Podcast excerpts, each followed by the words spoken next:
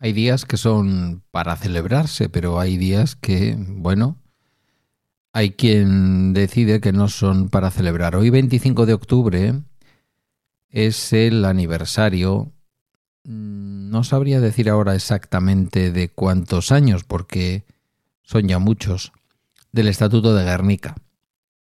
Debería de ser fiesta oficial en mi comunidad autónoma, no tengo ninguna duda. El Estatuto de Guernica se estudiará en los libros como un hito en la historia de la autonomía del pueblo vasco, como se estudian ahora eh, los proyectos de estatuto de las diputaciones y los distintos proyectos fallidos, algunos incluían a la comunidad, a lo que es hoy la actual comunidad foral de Navarra.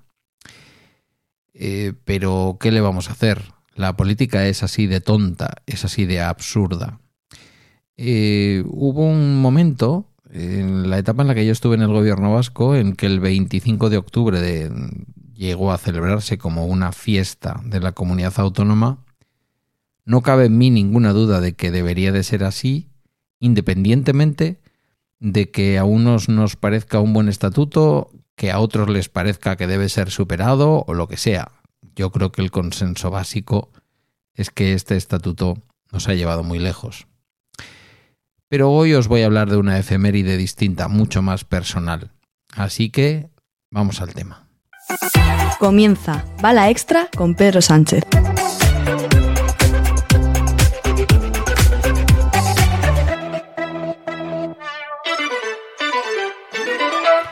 Buenos días, es efectivamente miércoles 25 de octubre de 2023 y este es el capítulo 1073 de un podcast sobre mis cosas que en el fondo son las tuyas. Y hoy vamos con el final de las transiciones, el final de los duelos, el final de etapas vitales. ¿Qué marca el final de una determinada etapa vital? ¿O qué ha marcado para ti el final de una determinada etapa vital?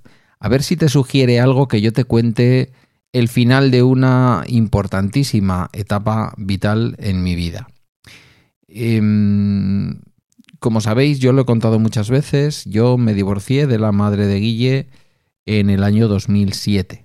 Todo empezó una tarde, diría yo que de septiembre u octubre de 2006 en una preciosa terraza de la costa alicantina y todo acabó eh, en mayo de 2007, cuando ya llegaron los papeles de un divorcio que conseguimos de principio a fin que se hiciera de, mutuo acuerdo y, que hoy, debo decir, y lo digo con orgullo, algo así como 16 años y pico después, eh, pues es ya realmente un proceso vital de mutuo acuerdo que no es poco, ¿eh? que no es poco. Nos felicitó la, la monja, por favor. Es que está mi tía la monja por aquí estos días y ayer le tuve que comprar un teléfono Android porque el suyo ya no cogía ni señal y me ha venido una monja a la cabeza, por Dios.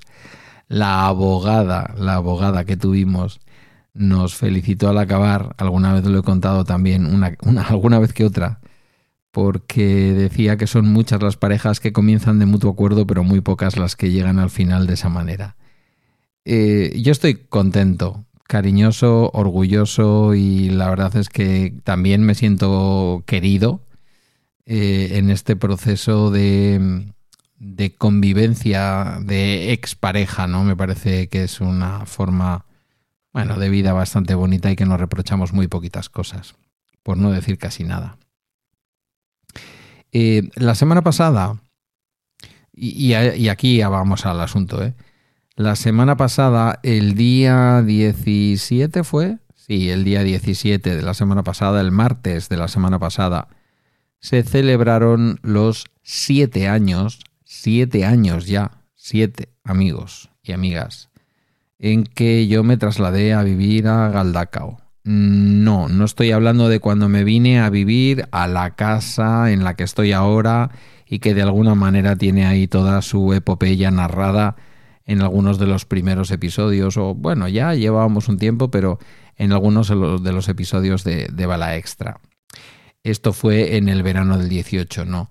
Estoy hablando de octubre del año 2016, cuando mi hermana, a la misma constructora o promotora o lo que sea que yo le compré mi piso, le compró un apartamento que fue lo primero que yo vi y que si hubiera tenido dos habitaciones, como siempre os he dicho, hubiera sido mi casa definitiva porque pues porque era una casa paradisíaca que miraba al final del pueblo, al monte, al río y, a una llanura que hay eh, entre lo que es la carretera nacional, ya con muy poquito tráfico porque hay una circunvalación por la autovía, entre...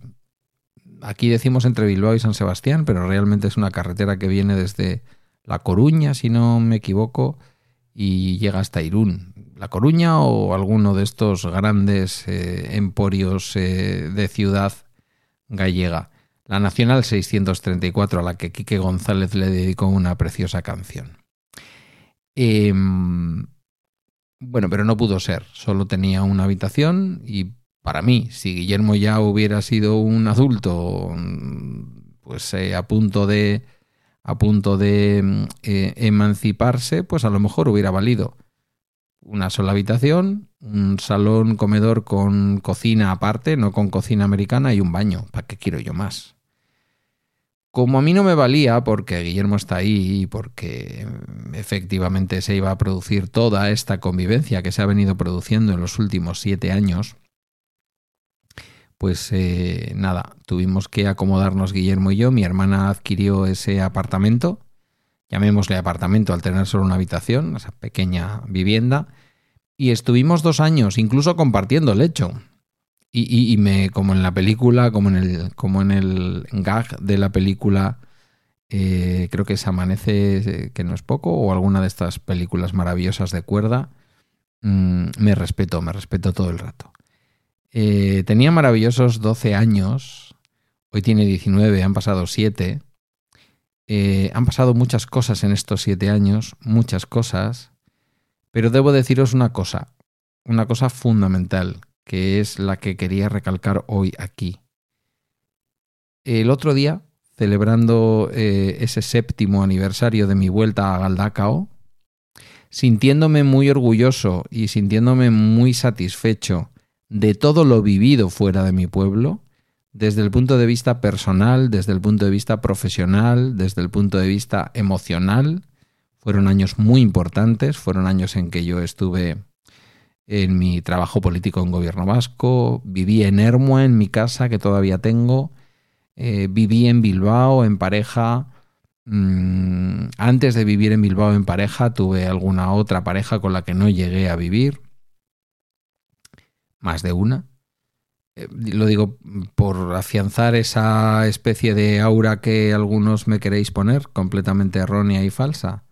Porque yo fui como divorciado un hombre ejemplar. No fui de esos que se echó a la noche, a quemar la noche y a babear. No, no, no fue ese mi estilo porque creo que no es mi manera de vivir. Bueno, después de vivido todo eso, a alguien le puede parecer extraño, y no quiero que se malinterprete lo que voy a decir, que considere, mm, me vino el otro día un poco a la cabeza la consideración de que quizás fue ese el momento en el que yo daba por zanjado todo el proceso de duelo final de mi divorcio. Eh, dices, pero bueno, si habías tenido novias, si habías estado conviviendo. Sí, que yo no estoy hablando ahora de que siguiera completamente apenado, triste, eh, penando por, por las calles e incluso todavía medio enamorado de la madre de mi hijo. No, eso no fue así, eso se acabó mucho antes. Pero podría entenderse que dentro de ese proceso de duelo estaba también la pérdida de mi hijo. Esto es una cosa que, bueno, quienes habéis pasado por ello, sabéis lo que es. No hace falta que tu hijo se vaya a vivir a otro continente, simplemente que no esté en el día a día contigo. Y esa vuelta a los 12 años de Guille, de 12 para 13, 12 y medio más o menos, 12 em, y 7 meses, pues visto en perspectiva, fue exactamente eso. Fue como el ciclo o el, final del ciclo de duelo. No solo en el duelo de Teresa que acabó antes, sino en el duelo completo de lo que había supuesto mi divorcio. Con todo lo que eso me pudo trastornar desde el punto de vista personal, con todas las dificultades que pudo aportar en mi vida y bueno, también adaptado ya a una forma de vida en la que la mitad del tiempo, eh, bueno, en aquella época mucho más que la mitad del tiempo, mi hijo no estaba conmigo, aunque es verdad que yo le prestaba toda la atención que podía y venía a Galdacao muy, muy a menudo, mucho más de lo que creo que decía el papelito del divorcio. Quería traerlo porque muchas personas, mm, tú que me escuchas, a lo mejor estás en un proceso que acabas de empezar o que empezaste hace un tiempo porque me, me has escrito muchas veces en torno a tu propio proceso, tu propio proceso. Incluso quien me ha escrito diciéndome voy a empezar ese proceso. Como puedes ver, no es un proceso lento, es un proceso en el que estamos hablando 16 años después, aunque yo, insisto, ubicaría ese final del duelo hace 7. Por lo tanto, si sobre todo hay criaturas y sobre todo si no hay una custodia compartida inicialmente, algo que yo en aquel momento acepté con normalidad porque en aquella época el tema de la solicitud de custodia compartida por parte de grupos de hombres estaba muy connotado con un sesgo muy concreto.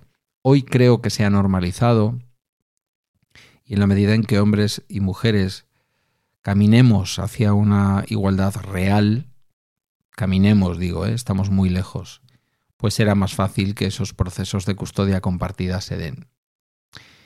Como no fue mi caso, mm, pues ese acuerdo de custodia compartida absolutamente informal fuera del juzgado al que llegamos Teresa y yo, sirvió, ahora lo veo claramente y en perspectiva, para dar por fin y quitado ese proceso, reencontrarme de una manera profunda con, con Guille y, bueno, vivir todo lo que ha venido después, ¿no? Fueron dos años allí y ahora ya cuatro se han cumplido aquí. Em, bueno, cuatro, no cinco, ¿no? Cinco, cinco se han cumplido ya aquí. Madre mía, cómo pasa el tiempo. Eh, esta reflexión matutina quería dejaros. Eh, bueno, sé que puede serle de mucha compañía a alguna persona y desde luego a mí me resulta, me va a resultar muy eh, acompañador, por decirlo de alguna forma, las respuestas que me deis, que en este tipo de capítulos suelen ser abundantes, profundas y muy interesantes. Acaba el bala extra de hoy. Puedes dirigirte a mí en Mastodon, también por correo en contacto arroba pedrosánchez.eus o a través de balaextra.com, donde también hay un enlace a la comunidad de Telegram. Gracias por tu tiempo y hasta mañana jueves.